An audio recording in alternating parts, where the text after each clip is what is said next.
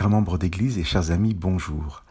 Durant plusieurs partages, nous avons accompagné Paul dans son voyage en mer à destination de Rome, tout au long du chapitre 27 du livre des Actes, et nous avons vu comment Dieu avait épargné l'ensemble des passagers du bateau d'une terrible tempête.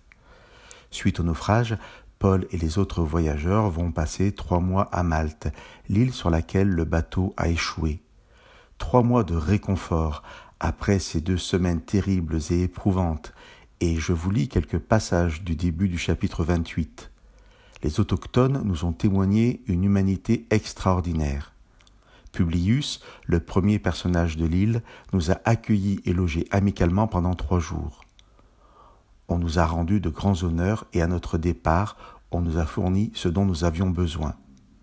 Après ces trois mois à Malte, Paul reprend son chemin pour enfin arriver près de Rome. Je vous lis le verset 15 du chapitre 28. Les frères de cette ville, qui avaient eu de nos nouvelles, sont venus à notre rencontre jusqu'au forum d'Appius et aux trois tavernes. En les voyant, Paul a rendu grâce à Dieu et il a pris courage. Les frères de l'Église ont donc parcouru à peu près cinquante kilomètres jusqu'aux trois tavernes pour aller à la rencontre de Paul et de Luc. En les voyant, Paul a rendu grâce et il a pris courage. Ces deux dernières expressions font écho au chapitre précédent où Luc, l'auteur du récit des actes, nous avait raconté comment, au cœur de la tempête, l'ange était apparu à Paul en lui demandant de prendre courage, et comment ensuite Paul avait rendu grâce sur le pain, partageant la nourriture comme signe du salut annoncé par l'ange. Chers amis, voilà qui peut ne sembler être qu'un détail insignifiant.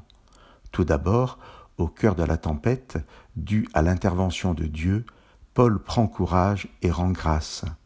Ensuite, nous retrouvons ces mêmes notions d'encouragement et de remerciement à Dieu de la part de Paul, non pas durant les trois mois de villégiature sur l'île de Malte, où on a témoigné à Paul d'une grande humanité et où on lui a rendu de grands honneurs, mais nous retrouvons ces deux notions lorsque Paul est presque arrivé à Rome, lorsque Paul rencontre les frères de l'Église.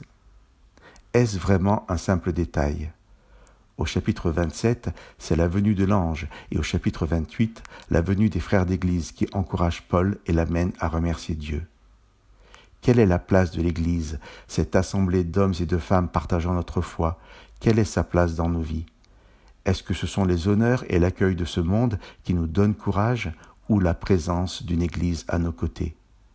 Chers amis, que Dieu puisse vous bénir à travers son Église et que vous puissiez vous laisser bénir à travers elle et être une bénédiction pour les autres.